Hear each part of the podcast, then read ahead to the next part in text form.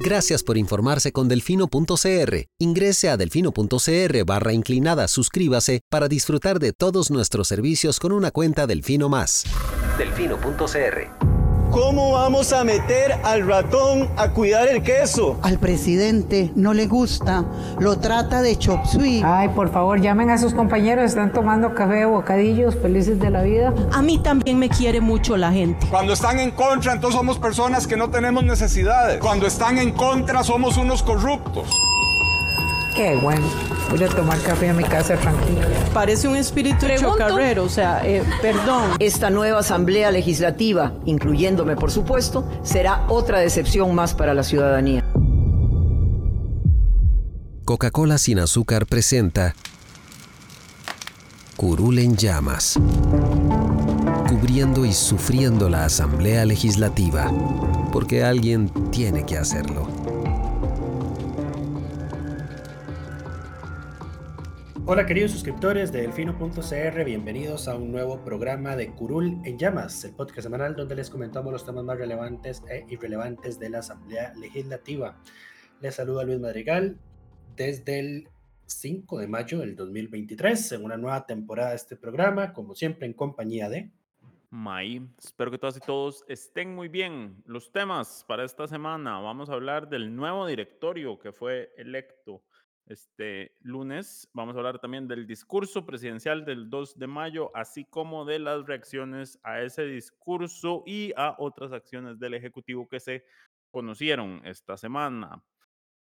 Pero empecemos eh, de una vez por el fondo. Primero, de mayo, Sin, mayores, sin mayores sorpresas. Sin no solo sin mayores, a ver, Paréntesis, primer primero de mayo en el que la elección del directorio se iba a realizar con votaciones públicas.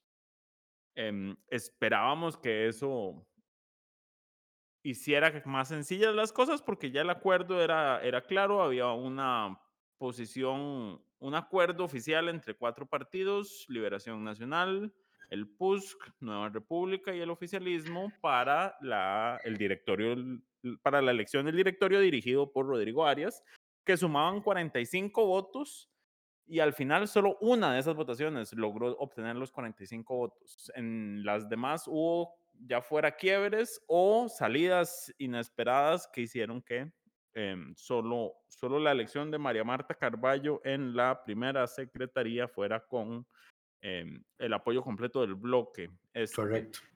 Adicionalmente, como siempre, el Frente Amplio hizo su propia postulación de su papeleta alternativa, en la cual todos se postularon y todos se presentaron a sí mismos para también darse un espacio para hablar en, el 1 de mayo. Eh, estrategia que esta vez fue copiada por el liberal progresista, que no se unió a la mayoría eh, ganadora y también decidió presentar su directorio alternativo, aunque, contrario al Frente Amplio y Liberal Progresista, sí sumó algunos votos en algunas de esas elecciones. Pero bueno, para, la presidencia, por ejemplo, sumó el voto de doña Ada Cuña, que es diputada oficialista, quien votó por don Gilberto Campos Cruz, no quiso darle el apoyo a don Rodrigo Arias. Doña Ada dijo en un comunicado que compartió poco después de que se hiciera público el voto, que... Em, ¿Qué fue lo que dijo? Vamos a ver que el Congreso, la dirección del Congreso requería una visión ejecutiva, una gestión que agilizara la construcción de acuerdos y decisiones que reflejen un cambio para la ciudadanía.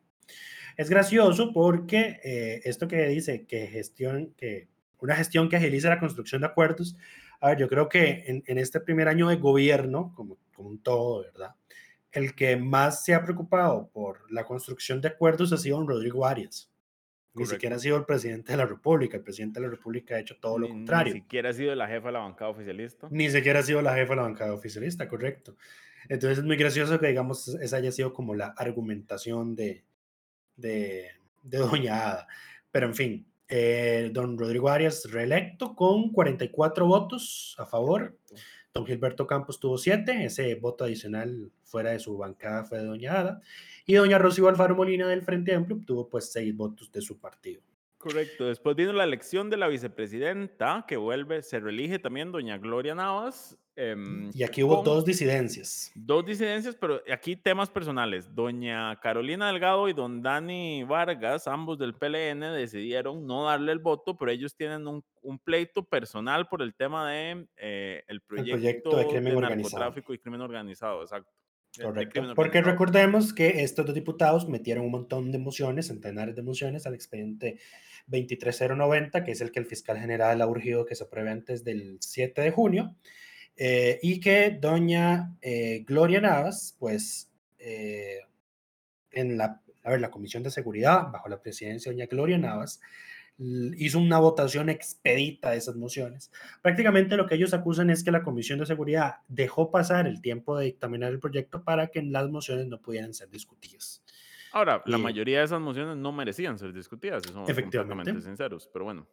Así es, pero bueno, en represalia, ellos dos votaron en contra. Doña Gloria Navas y le dieron el voto a don Jorge Dengo Rosabal, quien reunió ocho, mientras que don Jonathan Acuña, del Frente Amplio, pues sumó los seis votos de su fracción. Correcto. Después vino la elección de doña María Marta Carballo del PUSC. Que como ya May Eh, mencionó, fue la única que obtuvo la totalidad de los votos del bloque.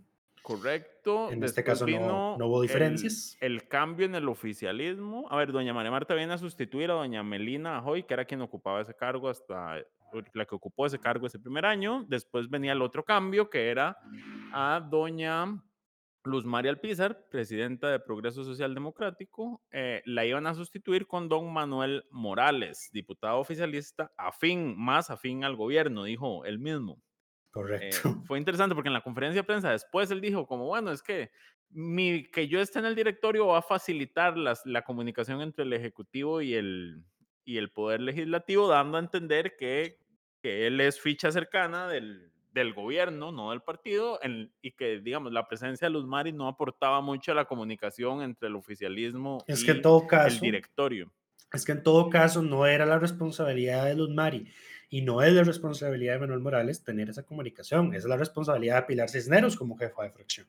Pero Pilar Cisneros, como May siempre ha dicho, como dijo durante lo largo de toda la temporada pasada, prefirió dedicarse a eh, hacer pleitos con el resto de fracciones, a dinamitar puentes, etcétera, etcétera. Eh, y eso es lo que va a seguir seguramente haciendo en este segundo año, porque pues ahí está otra vez de jefa de fracción, ¿verdad? Correcto. En el caso de Manuel, él queda electo con 42 votos, si no me equivoco. Hubo tres 44. disidentes. No, 40. 44 solo hubo, digamos, una disidencia, pero en realidad fue que doña Montserrat Ruiz eh, se ausentó. Ella no estuvo en esa votación. Se salió. Entonces, No, pero eso, eh, ya sí. te digo, segunda secretaría, no, don Manuel Morales tuvo 42 votos. ah, no, mira. Jorge. Dengo sumó 3. ¿Ves? Es que, ¿por qué no me haces caso si mi memoria es prodigiosa? Sí, estaba viendo, estaba Eh, viendo otro, perdón. José Francisco Nicolás, Dinora Barquero y Montserrat Ruiz prefirieron votar por don Jorge Dengo que darle el voto al, a Manuel Morales, aunque ninguno de los tres me parece que justificó su voto. Si no me equivoco, no recuerdo haber visto declaraciones posteriores ni que No. nadie le preguntara. Eh, no, pero eh, yo vi un tweet del colega Aaron Sequeira de La Nación, quien había dicho que esos tres votos en contra fueron represalia de liberación hacia el Ejecutivo por el voto en contra de doña Ada Cuña. Ah, claro. Comprendo. Obviamente no, o sea, oficialmente ninguno, digamos. Yo te dije que eso iba a pasar, ¿verdad? que lo dijo. Eh, más o menos, sí, más o menos lo dijiste, pero digamos, no. no. A ver, Ma- May tenía la hipótesis de que, eh, dado que don Rodrigo Arias no obtuvo la totalidad de los votos del bloque por el voto de doña Acuña, la hipótesis de May era que alguien en Liberación iba a votar, dos, al menos dos de Liberación, en el resto de las siguientes votaciones iba a votar por otro candidato para que nadie obtuviera más votos que don Rodrigo Arias. Correcto. Eso al final, digamos, no como que, al final no se cumplió como... No se cumplió, pero la represalia pero sí fue directo sí hubo una represalia, sí, exactamente. Porque fueron los que rompieron el acuerdo, digamos, técnicamente. Entonces, en ese caso, eh, y es gracioso quienes lo rompen, porque uno, porque, a ver, lo rompen, como ya dijiste, doña Montserrat, que podría yo decir, mira, sí podría haber tenido esa lógica. Pero lo rompen también doña Dinora y don José Francisco Nicolás, que yo no estoy tan seguro de que lo hayan hecho con, em, con esa finalidad. Yo creo que nada más no querían votarle al oficialismo nada. Exactamente. Ese puesto. Correcto, esa es, digamos, más o menos mi, mi, mi, hipótesis de por qué votaron en contra. Es posible, pero bueno. doña Montserrat, Doña Montserrat sí estuvo ausente, pero en la elección de la primero, en los, en los dos puestos propietarios, perdón, los dos puestos suplentes de las secretarías, la primera y la segunda las, las, las prosecretarías se repartieron, Doña Rosaura, las prosecretarías son puestos de relleno, digamos, que son... Correcto solo sirven cuando los otros no están. Y, eh, Doña Rosaura pasó... de ser la segunda prosecretaria a ser la primera, y en esta fue donde Doña Montserrat Ruiz estuvo ausente, fue en la única votación en la que hubo alguna ausencia. Y aquí, de parte de eso, no hubo disidencias. y la segunda. Ajá, ahí el liberal progresista, por salirse de, del acuerdo mayoritario, perdió el puesto que tenía en, en esa primera prosecretaría, que era don Gilberto Campos. Correcto. Y eh, entonces se lo dejó al PUSC, quien colocó a Carlos Andrés Robles, si no me equivoco. Así es. Y en ese caso también no llegó a los 45, pero ¿por qué hubo ausentes? No, en ese caso fue que por alguna razón doña María, ah, Marta, Padilla, doña María Marta Padilla no votó por don Carlos Andrés, sino que votó por doña Joana Obando del, Liberal Progresista. Y ahí no sabemos por explicaciones. qué. No, no sabemos por qué. Hmm. Interesante. Interesante, exactamente. Eh, pues quién sabe si fue algo personal o, o qué, porque el PUSC no quebró línea en ningún momento en el resto de las votaciones, siempre se, siempre se apegó al, al acuerdo. Pero bueno, esto fue como ya May dijo, bueno, fue un primero de mayo histórico, primero porque tenemos la reelección de un presidente de la Asamblea Legislativa después de 13 años. La reelección de un presidente de oposición de la Asamblea Legislativa. Además, además yo creo que no había pasado además, exacto. Eh, y además porque fue la primera, el primer primero de mayo, valga la redundancia, con votación pública.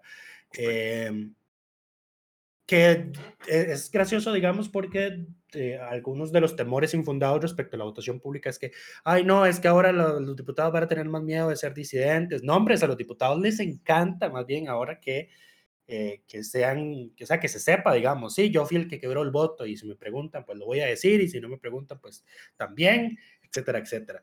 Eh, pero ahora, digamos, como siempre, cada primero de mayo había votos disidentes en esos acuerdos de conformación de directorio.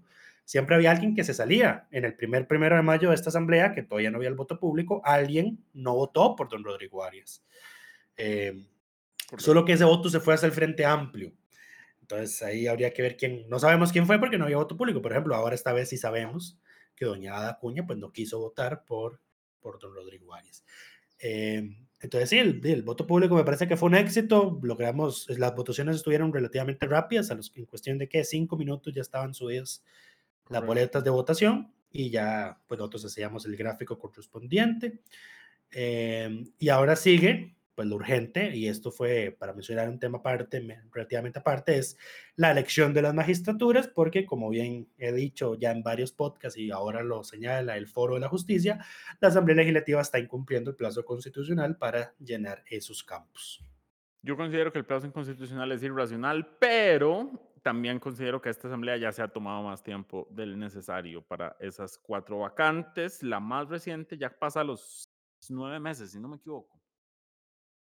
Sí.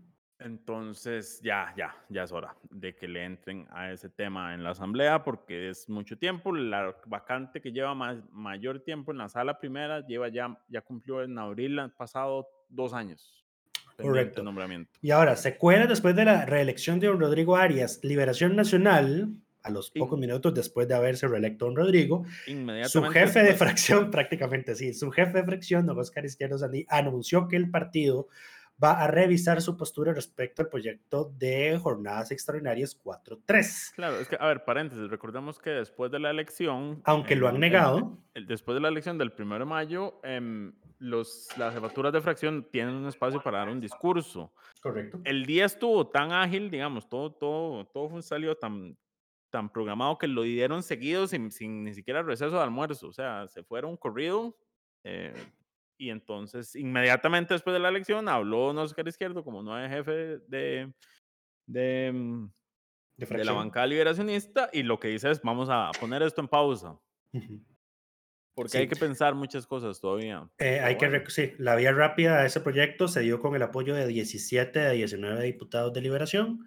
eh, votaron en contra don José Francisco Nicolás y doña Inora Barquero y doña Montserrat Ruiz estuvo ausente. Eh, otra vez de nuevo, coincidencias interesantes. Eh, pero, a ver, desde que Liberación le dio los votos a Sabia Rápida, pues ha obtenido duras críticas, digamos, en, en redes sociales y a distintos sectores. Y aunque don Rodrigo Arias ha negado que los votos a favor de su reelección por parte del oficialismo fueran producto de un acuerdo para darle los votos de liberación a las jornadas 4-3. Eh, o a la vía rápida. A la vía rápida, sí, a la vía rápida. Eh, pues aunque él lo, lo ha negado, pues. Mm, di, la realidad dice lo contrario. Sí, o sea, los hechos. Los hechos son los hechos. Correcto. Los hechos son los hechos y los hechos indican que no importa lo, que, digan, las cosas son al revés, exacto. Correcto. Eh, pero bueno, eso entonces vamos a ver qué posición va a tomar eh, Liberación Nacional al respecto. Con, una vez que este proyecto pues ya empiece su trámite este lunes, que de hecho el plenario empieza a las 9 y 15 de la mañana, em, con la presentación, con la apertura de la presentación de mociones de fondo, eh, las cuales se van a recibir para ese proyecto de jornadas extraordinarias hasta el miércoles 10. Luego de ese tiempo ya no se pueden presentar más mociones y entonces el conocimiento de las mociones de este proyecto inicia el jueves de esta semana. ¿Verdad?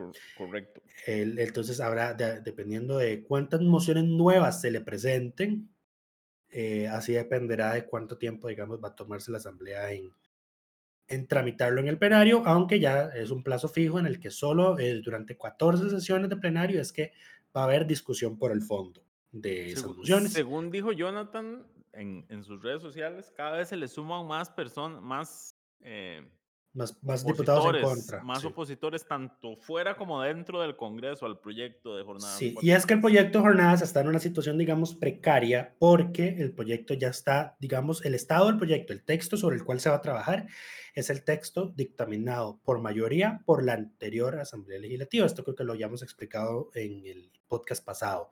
Entonces, ¿qué es lo que ocurre? Que se está trabajando sobre un texto que está sumamente viejo, porque el gobierno y los, los sectores y los diputados habían trabajado una propuesta de texto sustitutivo que se iba a presentar, digamos, en, los plazos habilitados para ello. Sin embargo, que tiene que presentarse, sin embargo, en la construcción de ese texto, pues se vio truncada porque cuando los diputados acordaron una reducción en la cantidad de horas semanales que van a tener las personas que con jornada 4-3, Luego salió Pilar Cisneros diciendo, no, el sector privado dice que así no, entonces no vamos a echar para atrás con esa reducción, vamos a echar para atrás con el hecho de que se reconozca el pago para el cuidado de los menores de edad, etcétera, etcétera. Entonces, pues ahí las, negociaciones se cayeron y entonces no hay un texto sustitutivo formalmente presentado sobre el cual trabajar y sobre el cual decir, bueno, sí, esto es lo que hay que cambiar. Entonces, me parece que, me parece que el, vamos a ver, van a tener que tomarse un tiempo, van a tener que volver a, sentarse en las mesas de negociación para ver qué cambios se le hacen, porque ya dejarlo a la merced de las 57 diputaciones, qué cambios se le van a hacer, pues puede generar un Frankenstein de texto que después nadie quiere apoyar y por ende que el proyecto sea rechazado. Correcto, pero bueno, eso pasará, empezará a pasar la próxima semana. Ahora, después del primero de mayo, se vino el discurso del presidente, que recordemos desde, desde la época de Laura Chinchilla se tuvo que reformar para que ya el discurso no se diera el mismo primero de mayo, y sino que pasara a ser el, el día hábil siguiente. Correcto. Que en este caso fue el 2 de mayo. El presidente llegó a dar un discurso, a ver cómo lo podríamos calificar. Lamentable. No, a ver, él no le estaba hablando a la gente que estaba ahí sentada, esto es lo, primero que hay que tener claro. Incluso usó recursos audiovisuales eh, que no es usual en este tipo de participaciones. Eh, Correcto.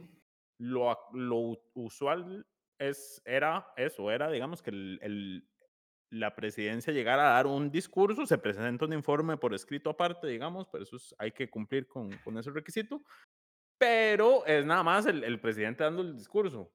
En este caso había pantallas puestas para las personas y en la transmisión en, en, vivo se estaban pasando los videos y la información que el presidente iba diciendo. Ahora, ¿cuál es el mensaje? Si yo tuviera que resumir, el mensaje principal del, del, del discurso que da el presidente es yo soy muy popular y ustedes no. Eso fue Así lo es. que llegó, lo que Y, llegó con, a el- y, decirles. con, y así fue como arrancó su discurso. Correcto. Y eso fue lo que llegó a decirles a las y los diputados y diputadas. eh, y porque incluso les puso la gráfica de la encuesta del CIEP donde les recuerda que la asamblea y los partidos políticos son los peores valorados, lo cual es, un, es cierto, digamos. Lo cual es cierto, pero eso sido es el cierto, pero es- comportamiento histórico de, esas, eso- la, de la salarial de esas exacto. instituciones. Pero bueno, el, el problema es el énfasis que le pone en soy popular, entonces debería poder hacer lo que quiera.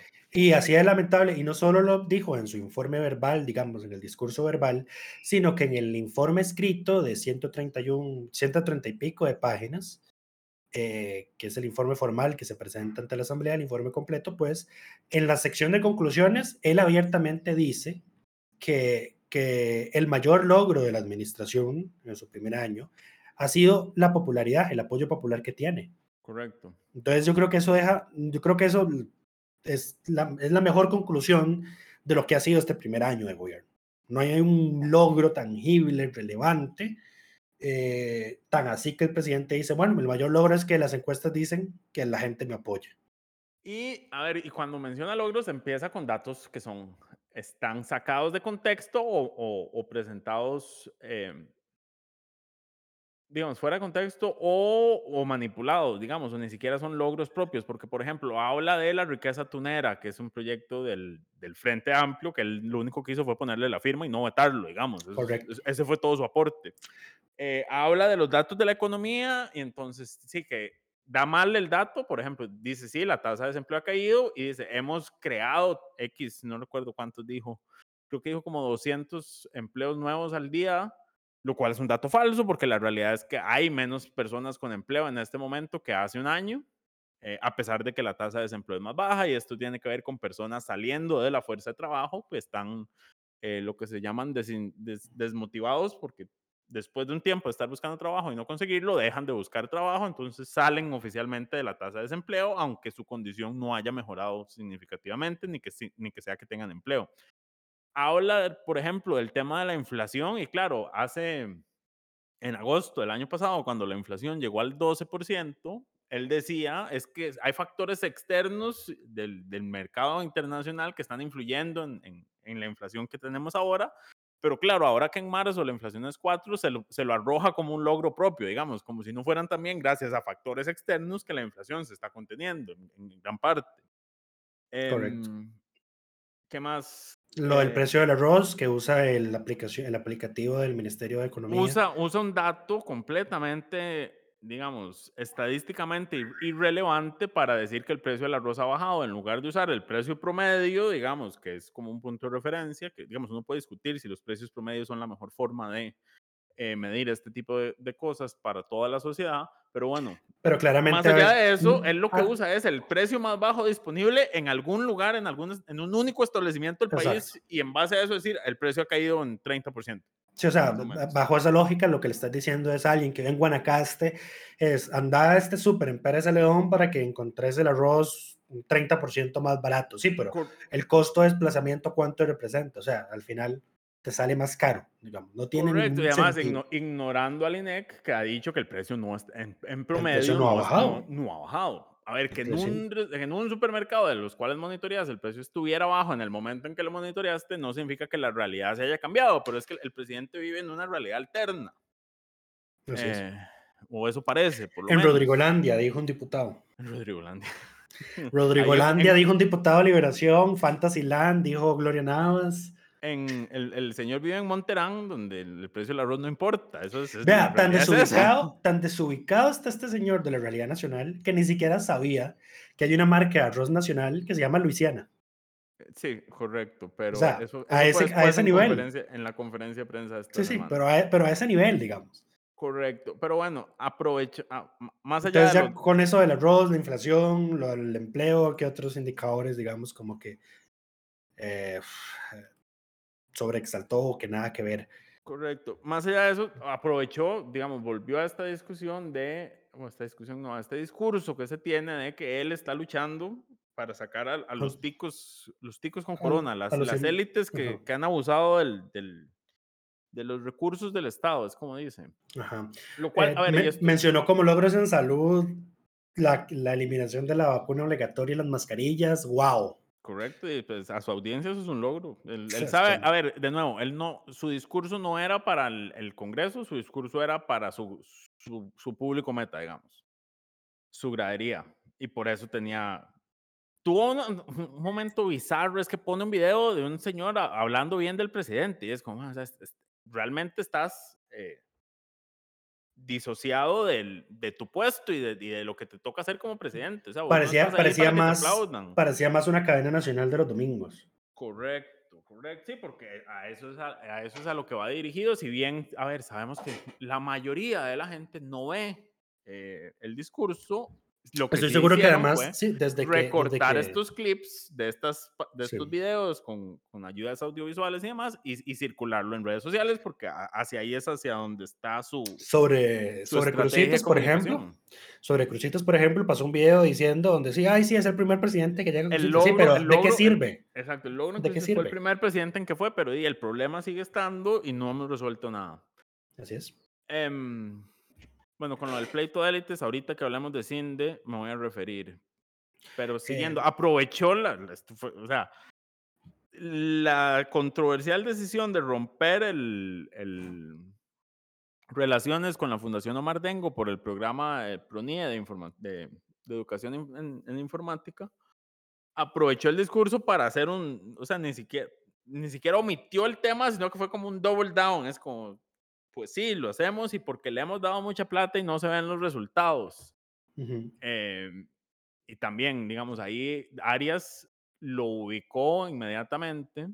Sí, porque cual- eh, recordemos que, eh, para la gente que no sabe, después del discurso, en, en la sesión del primer, en la sesión del 2 de mayo, en la que el presidente al su discurso, su informe de rendición de cuentas, ningún diputado tiene permiso de hacer uso de la palabra, salvo el presidente, y es para dar una respuesta institucional al discurso del presidente de la República. Correcto. Entonces, eh, entonces en, en la en su respuesta, Arias choca pues con, con, con Chávez y le dice, no, a ver, la, la, Los datos acumulados Ujú. nos engañan porque el presupuesto de esa fundación es el 1% del presupuesto del MEP y eso usted y yo lo sabemos. Y la Sí. cara de, de Chávez en es porque además lo estaban tomando justo en el momento en que Arias estaba diciendo eso. La buenísimo, el, con- el buenísimo fue el, el controlista de la sala, de, la sala de que estaba cámaras. ahí, un genio, un genio. Pero bueno, pero bueno, y Arias no, a ver, porque nosotros teníamos el discurso de Arias, lo, lo pasaron antes de que, de que lo diera, lo cual no hizo el presidente, eh, según dicen, para, para ver si los diputados le ponían atención, en lugar de estar preparándose para reaccionar en redes. Pero bueno, eh, el de Arias sí lo teníamos y esa parte del presupuesto del, de la FOD no estaba incluida. El Arias sí tenía una parte que iba a hablar de, de pedirle al presidente de reconsiderar ese tema, pero no tenía esa parte del dato del presupuesto y se lo metió sobre la marcha ante, ante lo que dijo el presidente.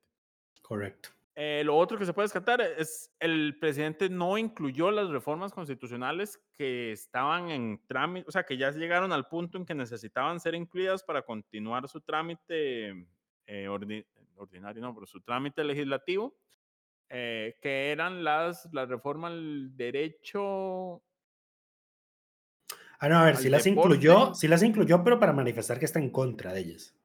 Sí, lo, pero suave, ¿cuáles eran? Acceso, La, el- la el- el tecnología. depo- deporte y recreación por un lado, que es el, el expediente 21.630, Ajá. y la otra es el derecho, de, el derecho fundamental al acceso a las telecomunicaciones, a las Eso. tecnologías de la información y a las comunicaciones, TICs, en Eso, todo el eso. territorio nacional, que es el expediente 22.617. Eso, y como todo con este gobierno dijo, no hay plata, entonces mejor no. Ajá. Eh, en todo caso, la objeción del presidente no es vinculante para la Asamblea, quien ahora tiene que Ahora, votar la reforma yo- constitucional en tres ocasiones. Esa era mi duda, Lucho. Lucho, a ver, recordémosle a las, a las personas. Las reformas constitucionales llevan un proceso especial que requieren Ujú. dos Cinco votaciones en primera legislatura en un año legislativo, correcto. que se incluyan en el discurso presidencial Correcto.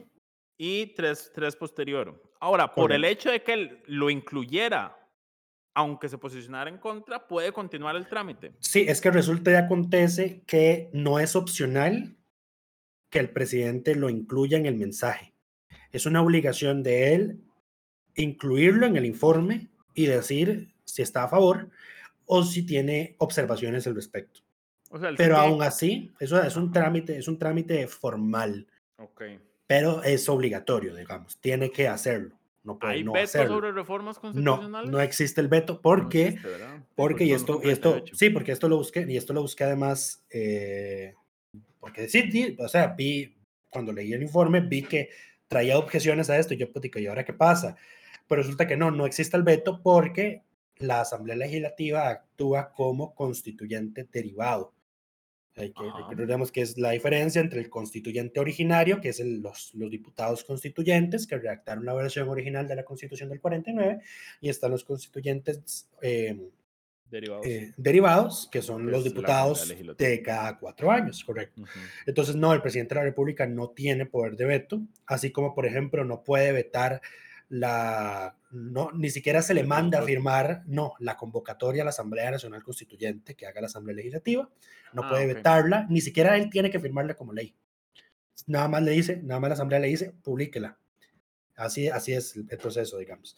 Porque es, el- es la Asamblea actuando, ac- actuando como constituyente. Es, Ya, es- ok, es por esa razón. claro. Entonces, no tiene poder de veto. Ok, entonces continuarán estas reformas constitucionales. Habrá que ver si, si el, la Lo que necesita es reunir los 38 presidente- votos. Exacto, si la objeción del presidente le quita apoyo porque requieren 38 votos. Los que pueden Correcto. perder es del oficialismo, que son 10. Más, Pero si si más en, la, ponen- en, la de, en la de conectividad, el único diputado que votó en contra, además del, ofici- perdón, del oficialismo, fue eh, Carlos Felipe García de la Unidad, Ahora, quien también alegó motivos presupuestarios. Claro, estos ambos proyectos ya pasaron por la sala, ¿no? Correcto. Y además, en todo caso, son dos derechos que ya la Sala Constitucional en su jurisprudencia ha reconocido. Eh, entonces, por ejemplo, y además hay otros que inclusive tienen eh, respaldo en convenios internacionales.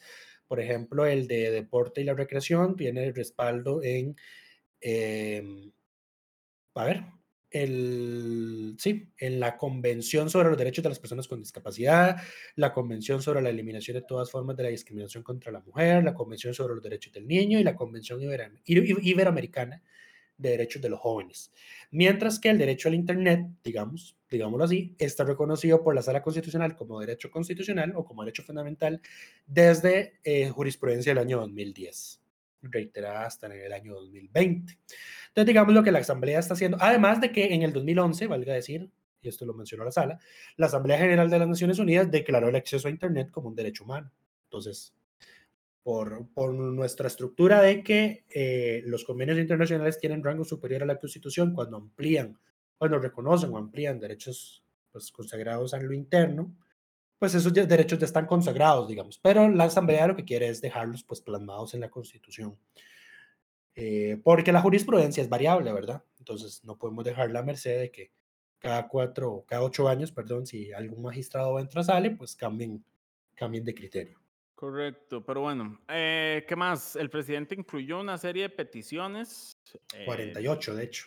De proyectos. Mentira. No, no, Pi- 18. Perdón, peticiones. en el informe pidió 18. Pidió en su discurso. 18, en la primera convocatoria que se hizo incluyó 48, 48. proyectos. A ver, la gran mayoría de proyectos son los suyos propios, si no me equivoco, había 23 proyectos dentro de la convocatoria y de los 18 que menciona, me parece que la mayoría son de ellos, incluyen todos los, los que han presentado para reformar distintas instituciones, eh, la de órganos desconcentrados, la del MOP, la del Ministerio de Ambiente, la del Ministerio de Agricultura, La del Ministerio de Vivienda. la de Limas, eh, la de creación del Ministerio de Territorio, Hábitat y Vivienda, y digamos, todos que tienen muy malas, eh, Muy malos criterios. muy malas reacciones, empezando por ahí, y muy malas aceptaciones de la Asamblea.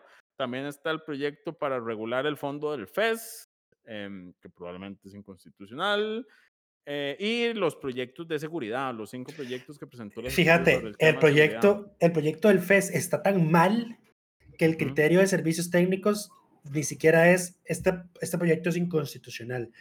Criterio, servicios técnicos lo que dijo en el criterio sobre ese proyecto es, eso está tan mal redactado que está creando un fondo de financiamiento de las universidades adicional Correcto. al FES. Ajá. Así de mal redactado está, Sí. para que se hagan una idea. Pero bueno, esas fueron las peticiones. Ahora pasemos. ¿Qué, qué más podemos decir del discurso del presidente? sí, no, sí, dejémoslo ahí para pasar a las reacciones de, las reacciones. Ahora, aquí hay que hacer un paréntesis, un gran paréntesis, porque en lo que el presidente está con su discurso, ¿es, el mismo día o es al día siguiente? Fue el, fue el miércoles, me parece que al día siguiente, antes de que la asamblea, sí, fue al día siguiente, antes de que la asamblea empiecen las reacciones, que la asamblea tiene que dedicar dos sesiones de cuatro horas a analizar el discurso presidencial. Son dos sesiones, cuatro horas, ¿verdad? O tres horas. Correcto, correcto, cuatro. No se puede eh, levantar antes de las 7 de la noche. Correcto. Entonces, para, antes de que empiecen ese proceso, sale la noticia de que el gobierno va a romper relaciones eh, o, pidió, inició el proceso. Inició el proceso para finalizar unilateralmente el convenio que tiene con CINDE, que aquí, para quienes no lo conocen, CINDE es la coalición eh, de iniciativas para el desarrollo y atracción de inversión extranjera. Básicamente. Correcto, muy bien. Eh, básicamente, y esto es un tema de contexto, el COMEX. Que es el Ministerio de Comercio, Exterior, Que es un ministerio relativamente nuevo. Recordemos que esto se creó en el gobierno de Figueres, si no me equivoco, finalizando el gobierno de Figueres, o sea, estamos hablando del 98. Tiene dos brazos operativos que son público-privados. Son organizaciones de carácter privado, pero que tienen participación o financiamiento desde el sector público. Por un lado está Procomer, que es la promotora de comercio exterior, que se encarga de la colocación, digamos, ayudar en teoría a colocar productos costarricenses en el extranjero. Y Como su nombre lo dice, se encarga de las exportaciones. Correcto. Y está CINDE, que es eh, esta organización privada que lo que hace es el, lo contrario. Atracción de empresas a zonas francas. Atraer inversión extranjera directa. ¿Solo zonas francas? ¿O esa atracción de.? Yo creo que se han enfocado en zonas francas porque es más fácil atraer. Porque es, más, es más, fácil, claro, sí, vea todos los beneficios que tiene. Es, exacto, es más fácil decir como venga zona franca porque no paga impuestos de renta por X cantidad de años. No, no, no, sí, eso, eso, fue, eso fue muy reduccionista y francamente darle la razón al gobierno en sus motivos para romper con CINDE. Pero, eh, pero no, no, eh, también hay. Eh, CINDE también ha traído empresas a eh, regiones del país que no tienen zona franca, pero que, por ejemplo, resultan atractivas eh, para, para, para las, digamos, sí, para, para invertir, porque, porque, por ejemplo, en Guanacaste, porque tienen cerca el, el por ejemplo, el, el aeropuerto Daniel Oduer, mm, cosas por ese estilo. Bueno, en Guanacaste ya hay zonas francas también. Pero bueno, em, más allá de eso, el, el punto es Sindet y Sindet trae una larga historia porque sus su origen tiene como 40 años, si no me equivoco. Eh, inicialmente estaba financiada con recursos que sobraban de lo que era la AID, que era la Agencia de Cooperación de Estados Unidos. Eh, pero bueno, siempre ha, estado em, encargada de atraer inversión. Digamos que era una de esas de las famosas alianzas público-privadas. Sí, eh, CINDE, provee asesoría de inversión ayuda en el proceso de instalación, ayuda con los encadenamientos productivos y luego la retención de esa empresa y eh, incentiva que expanda sus operaciones al interno del país. Correcto. Pero entonces, eso es el rompimiento con CINDE y claramente CINDE tiene un gran apoyo desde la derecha de este país, desde el sector empresarial. Eh, el rompimiento con CINDE se anuncia antes de que inicie el análisis del discurso presidencial, entonces claramente dentro de lo que se dice de, en estos dos días, se habla y se reacciona sobre la decisión del gobierno de romper con CINDE. Yo creo que de hecho hubo diputados que inclusive cambiaron la totalidad de su discurso para enfocarlo en la de CINDE. eso fue un game, un, un game changer, digamos, de lo que iban a, a, pronunciar. Eh, Correcto. A que ya venía, digamos, sumado al tema de lo de la Fundación Omardengo, ¿verdad? Ya había discursos. Ya era la segunda vez que esto pasa. Este, a ver, ya hoy diferentes medios han dicho que las razones reales del rompimiento con CINDE tienen más que ver con decisiones políticas. El presidente le pidió a la junta directiva de CINDE que cambiara la eh, a quien había nombrado en la dirección ejecutiva. Que es doña Marianela Urgelles no sé quién es, pero bueno. Es una funcionaria de larga trayectoria de Intel. Eh, y al parecer no les gustó porque supuestamente, a ver, eh, los likes del presidente, aunque a él no le gustan, dicen mucho de lo, que él piensa que, que, que, es la realidad, ¿verdad? Entonces, por ejemplo, él piensa que eh, doña Marianela está ligada, o que Cinde, como todo, está ligada a el gobierno, a los gobiernos de los partidos Liberación Nacional. Eh, entonces, por ejemplo, le dio me gusta a una publicación en la que decía, Rodrigo Chávez da bofetada al PLN al eliminar convenio con CINDE. Mm, y bueno, el observador publicó una noticia en la mañana de este viernes que estamos grabando, en la que revelaba que el presidente de Procomer eh, había sido una de las personas que aspiró a ser el, el director general CINDE y quien no resultó electo, y que Presidencia de la República había citado a CINDE a una reunión en la que le pidió cambiar el proceso técnico que inclusive estaba siendo llevado por una empresa reclutadora, por PwC, para, para designar a, quien iba a ocupar la, la dirección general, pidió cambiarlo para nombrar a alguien de su beneplácito. Y pues CINDE, la Junta Directiva de CINDE, no, no, no accedió. La junta directiva de CINDE, por ejemplo, está, integrada por eh, gente que más, más o menos eh, ha tenido puestos importantes en, empresas o en cámaras empresariales, etcétera, etcétera.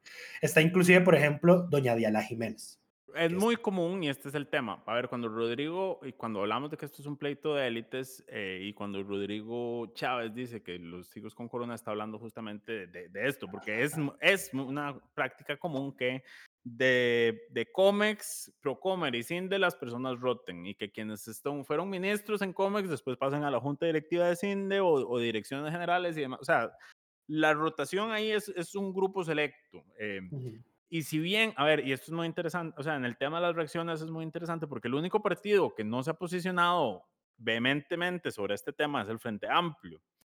Que no se ha posicionado del todo. correcto.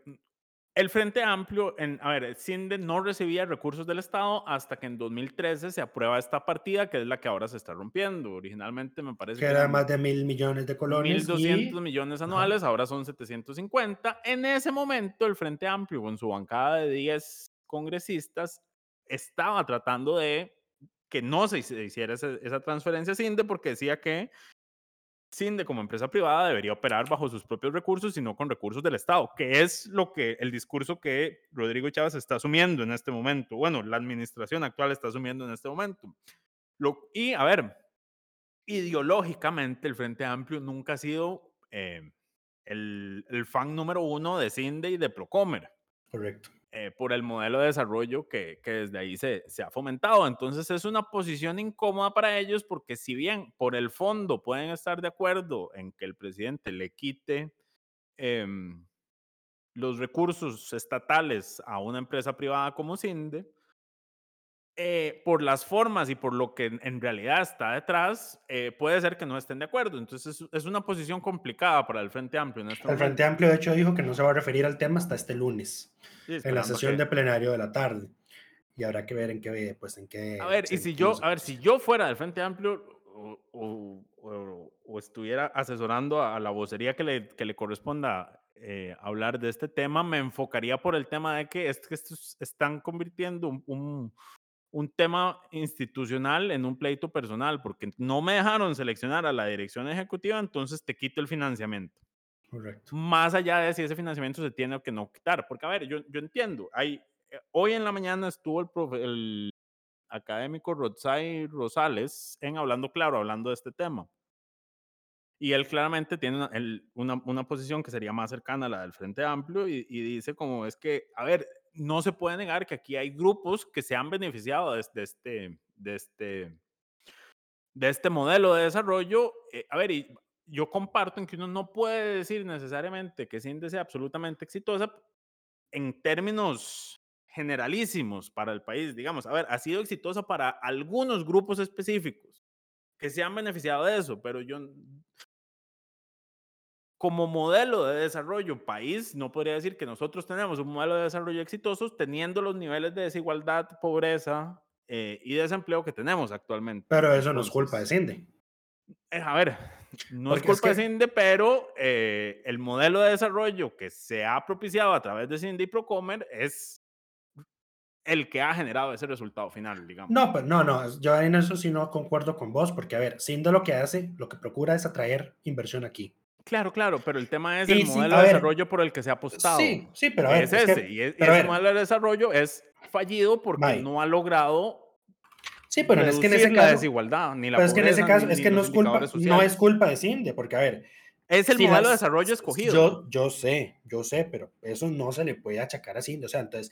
Va, o sea, es que CINDE es la que implementa ese modelo de desarrollo. No, pero es que. A ver, que Procomer, digamos. son ellas las, los, los articuladores. A ver, no, es, es, es ilusorio pensar que CINDE va a lograr atraer una empresa de Europa a una región costera, en donde no hay infraestructura vial, en donde no hay acceso a agua potable, yo no en estoy donde, diciendo, el puerto, yo no estoy el, donde diciendo... el puerto está desarmado, etcétera, etcétera. O sea, eh, a ver, eso es, la, es, lo que, es, lo, es lo que estoy intentando, el punto que estoy intentando hacer. Es ilusorio pensar que CINDE va a lograr atraer una empresa a una de esas regiones con esas condiciones, porque el Estado sí. ha sido incapaz de desarrollar las condiciones necesarias para que sea atractiva para que claro, se instale ahí inversión extranjera directa. A ver, CINDE Estado... logra traer la inversión a las zonas en las que pues, se presentan esas condiciones.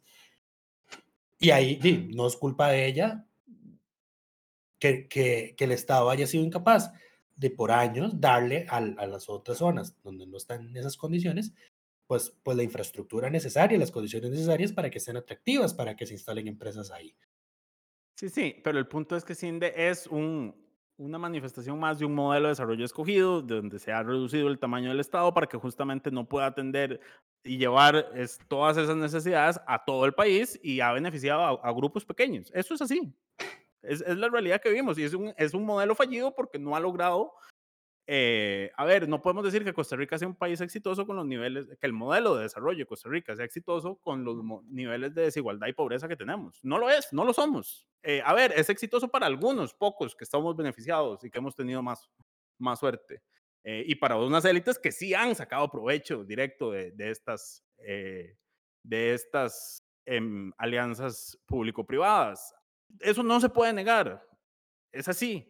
Eh, y, y, yo entiendo, pero, y por esto es que, que el don Rotzai habla también mucho del pleito de élites, lo que hay aquí tampoco es que se está buscando eh, es más sacarse un clavo con grupos específicos que han excluido a otros grupos que un tema real de fondo del modelo de desarrollo que, que, queremos. Sigue siendo el mismo, nada más queremos cambiar las cabecillas, eso es todo, porque eso uh -huh. es lo que demuestra el tema de CINDE. No me, no me dejaron meter mano en quién va a tomar las decisiones, bueno, entonces les quitamos el, el, el presupuesto.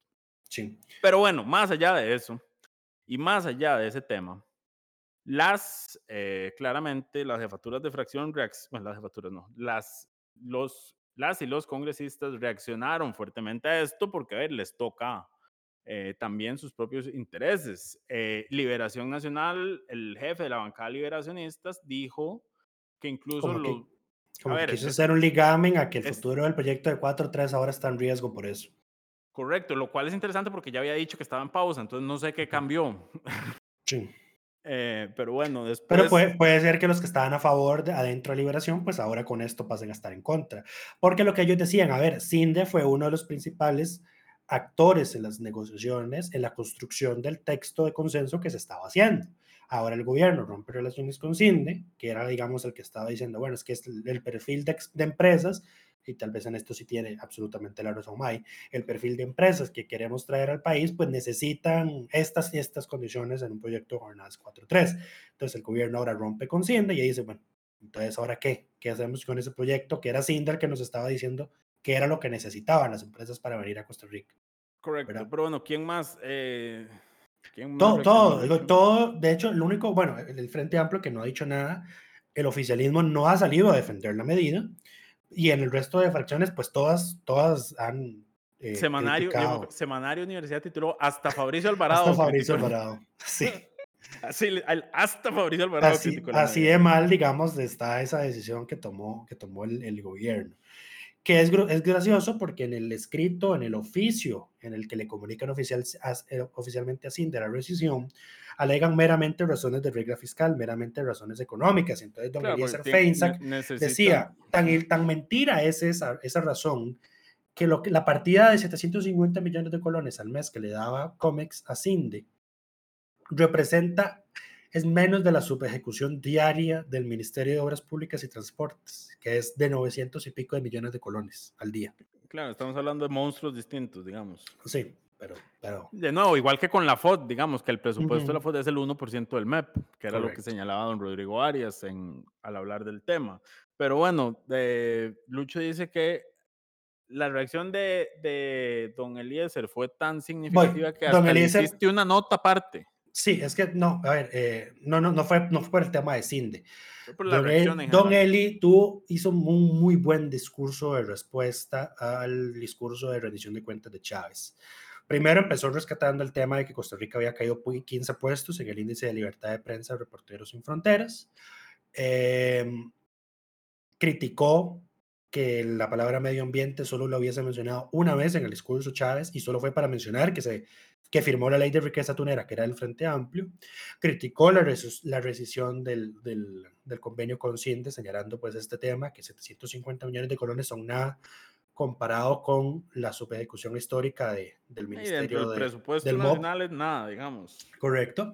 Y calificó el discurso de Chávez como la pieza de oratoria más populista que, que, que presidente alguno haya pronunciado en la Asamblea Legislativa en al menos 40 años. Ahora, yo lo que me pregunto es, ¿quién dijo que hace 40 años? Para que usara ese punto de referencia, digamos, pero creo que era más una función retórica que un hecho concreto. Criticó que el presidente mencionara lo de la instalación de escáneres pronta cuando se la dio a Raxa vía decreto y cuando él dice, Raxa no tiene la mayor experiencia en, en escáneres de inspección, en lo que sí tiene experiencia es en fracasar en absolutamente todos los proyectos que los distintos gobiernos le han dado.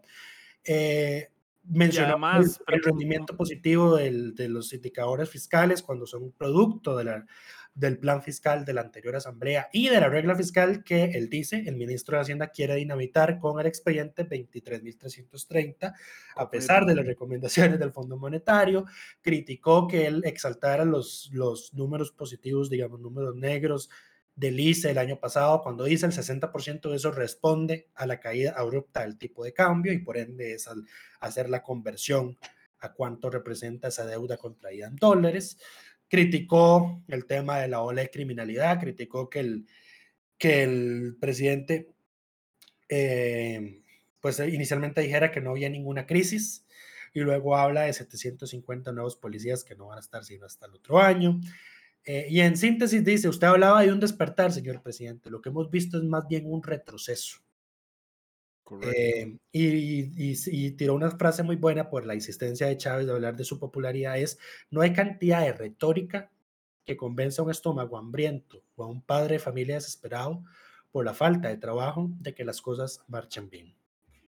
Pues sí.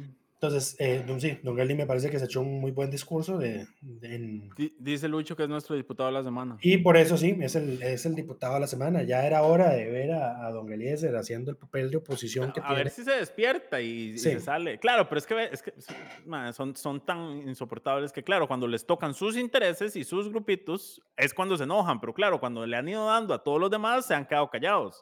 Ahora que se meten con que se meten con Cinde, que es a los a quien sienten más cercano, ahí sí, ahí sí se asustan. Pero esto viene sistemáticamente sucediendo en todas las instituciones del Estado. La Junta Directiva de la Caja, la Junta Directiva de la IA, la Junta Directiva del ICE.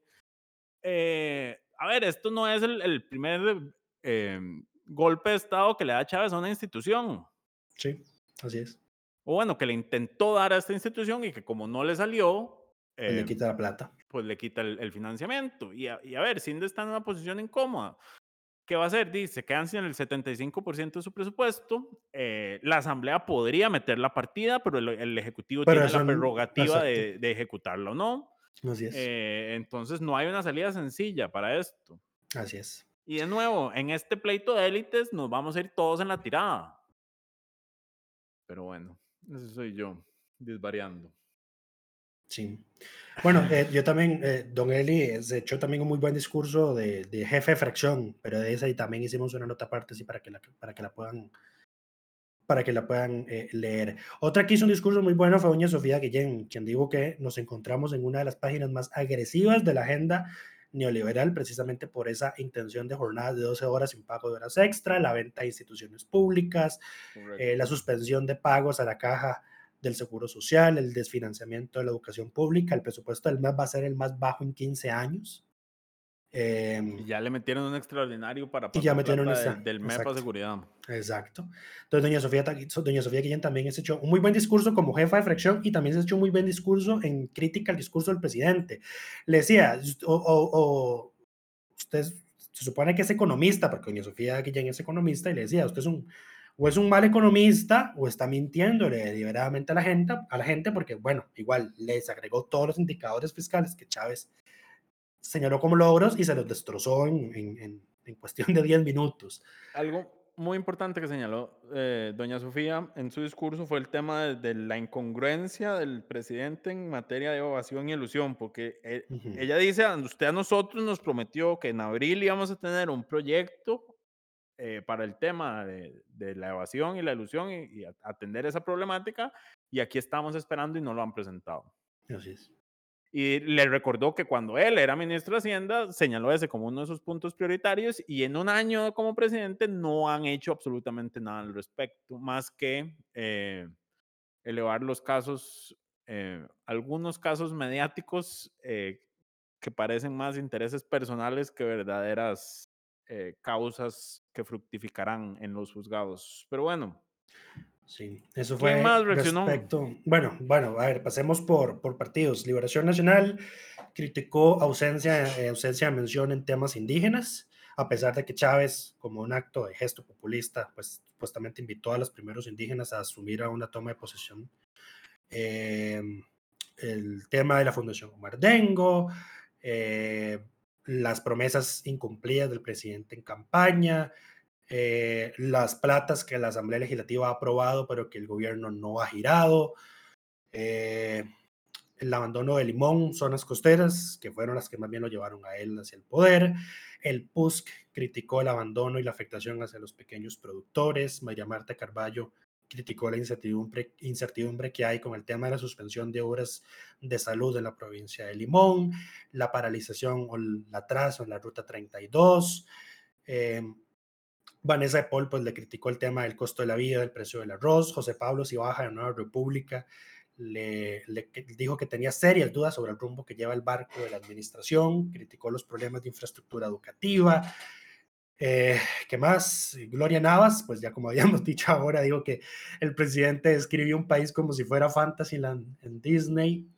Eh, elogió la respuesta de don Rodrigo Arias por la ruptura con la Fundación Omar Dengo. Don Fabricio Alvarado eh, criticó, por ejemplo, el que el gobierno desechara el borrador de reforma de la norma técnica sobre aborto terapéutico, que el gobierno no haya cumplido con su promesa a los pastores evangélicos al respecto.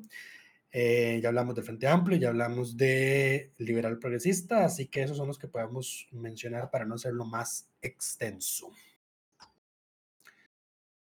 Eh, ¿Qué nos queda, May?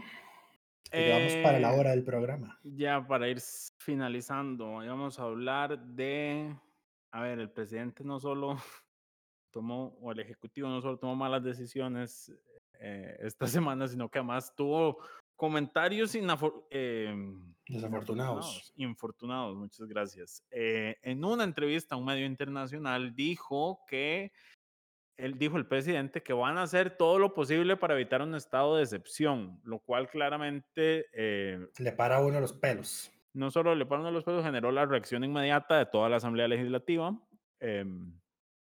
Pero bueno, más allá de lo que dijo y lo inoportuno, inapropiado de lo dicho por el presidente, más allá de las reacciones desde el Congreso, aprovechemos la oportunidad para repasar primero, ¿qué es un estado de excepción en nuestro país? Y segundo, ¿cuál es el procedimiento que se debe seguir en estos casos? Porque contrario a otros países, aquí no es por, por decretazo que se puede declarar un estado de excepción.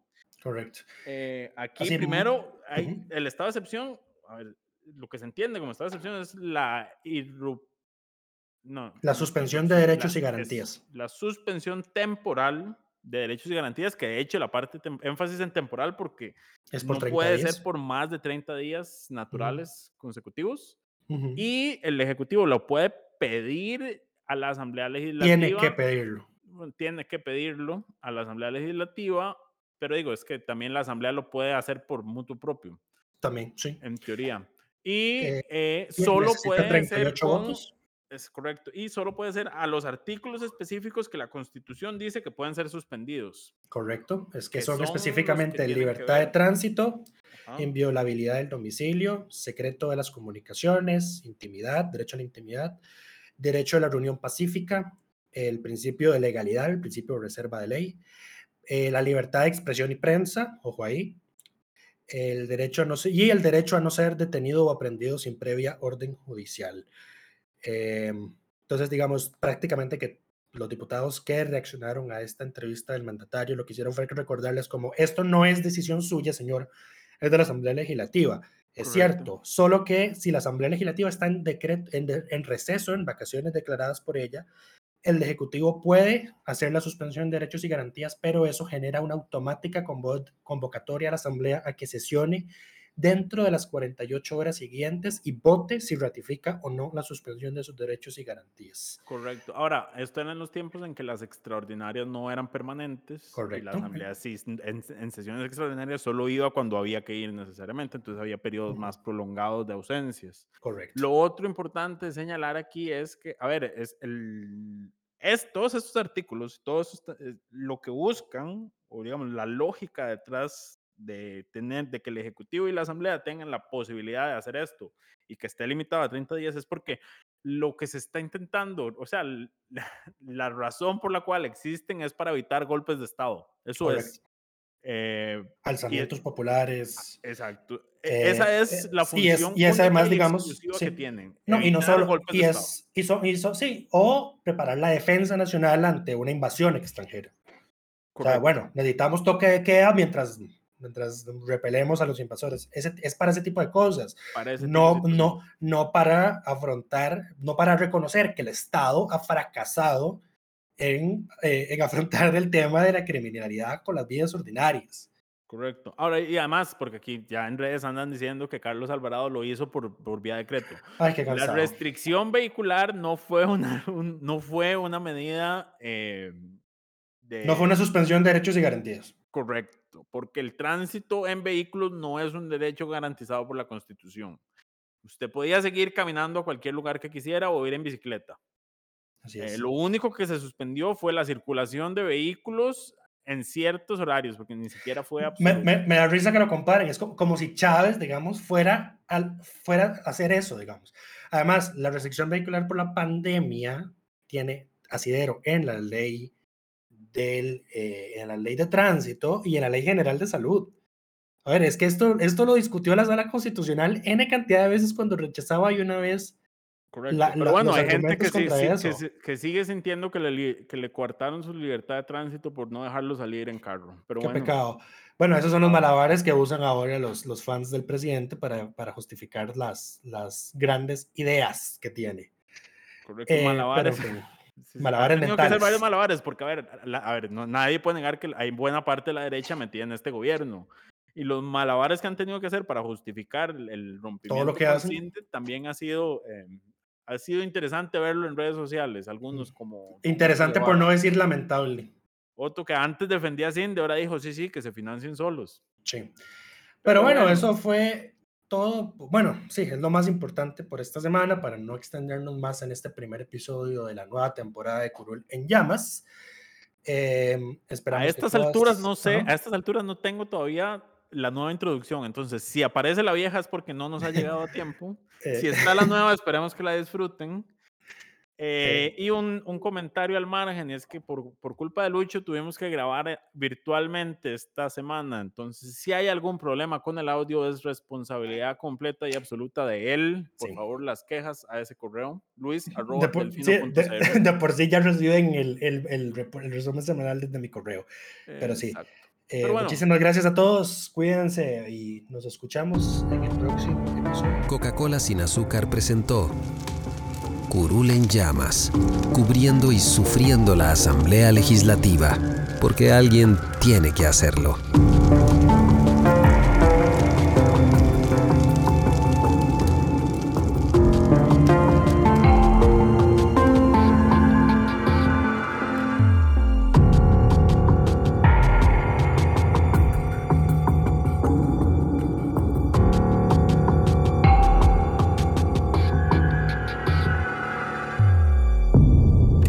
Gracias por informarse con delfino.cr. Ingrese a delfino.cr barra inclinada, suscríbase para disfrutar de todos nuestros servicios con una cuenta Delfino Más. Delfino.cr